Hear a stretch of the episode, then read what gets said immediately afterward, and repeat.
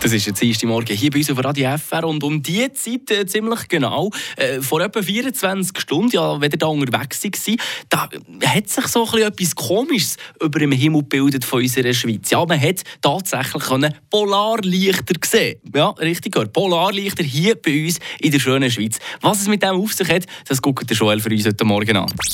Eine Portion Wissen für einen starken Tag. Schlauere Tag mit Radio FR. Und vorweg, Polarlichter hat es schon mal gegeben in der Schweiz. Und Polarlichter sind übrigens auch kein Wetterphänomen. Also, um es einfach zu erklären, Polarlichter treten dann auf, wenn gewisse Teile von der Sonne in unsere Atmosphäre ankommen.